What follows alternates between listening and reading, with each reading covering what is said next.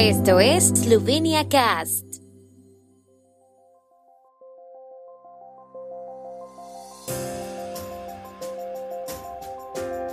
Noticias. Yancha cede las funciones de primer ministro a Golob.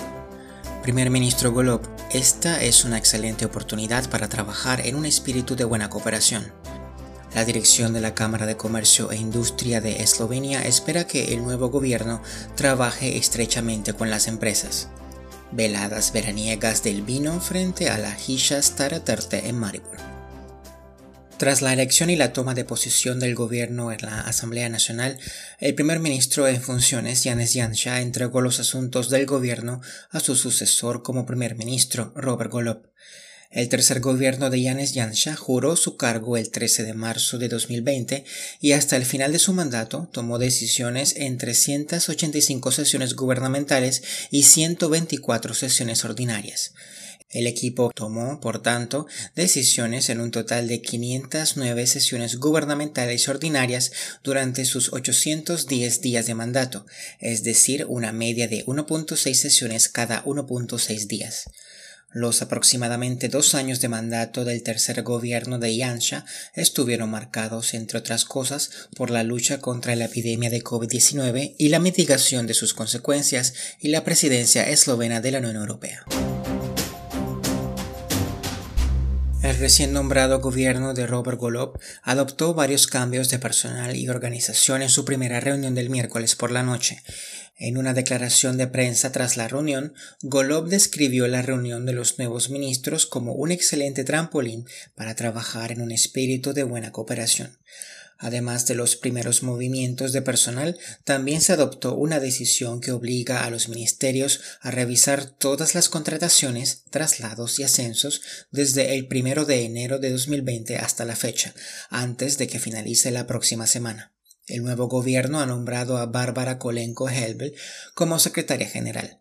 Se espera que se tomen más decisiones sobre cambios de personal y reorganización. La dirección de la Cámara de Comercio e Industria de Eslovenia felicitó ayer al nuevo primer ministro Robert Golob y a su equipo ministerial por la elección del decimoquinto gobierno esloveno.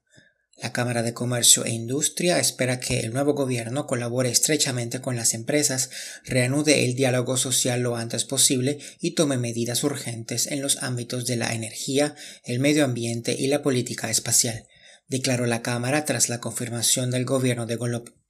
La dirección de la Cámara pidió al nuevo gobierno que reconsiderara, entre otras cosas, la derogación de la modificación de la ley del impuesto sobre la renta de este año y la introducción de un tope social.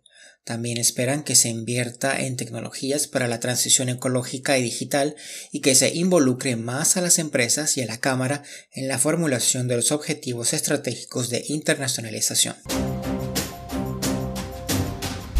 La Oficina de Turismo de Maribor acogerá este verano 24 veladas enológicas frente a la Hisha Staretorte, Casa de la Vieja Viña en Lent, que estarán dedicadas a descubrir historias del mundo del vino y la cocina y a socializar de forma relajada en torno a una gota noble. El primer evento de este tipo tendrá lugar el miércoles en compañía del enólogo de la ciudad Stane Kotsutar y del renombrado enólogo biodinámico Bojidar Zorian. Hasta el 2 de septiembre, frente a la vid más antigua del mundo, se celebrarán 23 eventos nocturnos diversos. Los jueves, con degustaciones guiadas de vino y aperitivos, todos los días del Festival de Lent, del 24 de junio al 2 de julio, y luego todos los viernes, cuando la viña más antigua será el punto de encuentro de los amantes de los buenos vinos de la región de Steyerska y de un ambiente relajado con buena música.